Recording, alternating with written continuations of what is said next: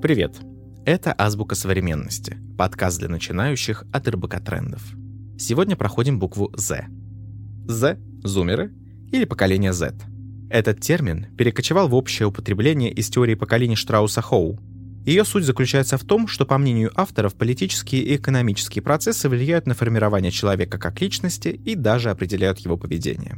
Критики теории считают, что в современном мире разделять людей на категории по годам рождения нерелевантно. Современные технологии, по мнению исследователей, сокращают дистанцию между поколениями. Тем не менее, к зумерам все привыкли. Некоторые зумеры застали мир без интернета и высокотехнологичных инноваций, но смартфоны, планшеты, VR, AR, очки, быстрый доступ в мировую сеть откуда угодно и 3D-реальность стали для них частью повседневной жизни.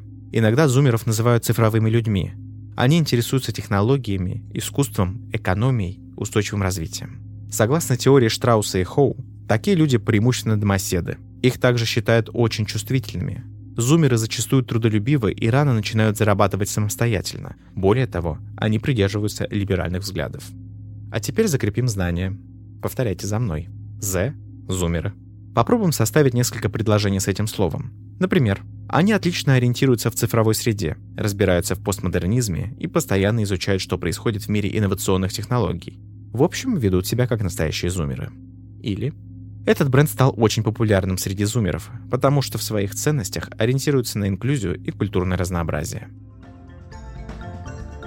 Больше о зумерах читайте в материалах и слушайте подкастах РБК Трендов. Это была азбука современности для начинающих от РБК трендов. Подписывайтесь на подкасты в Apple Podcasts, Яндекс Музыки и на Castbox. Ставьте оценки и делитесь в комментариях словами, без которых, как вам кажется, невозможно представить коммуникацию в 21 веке. До встречи!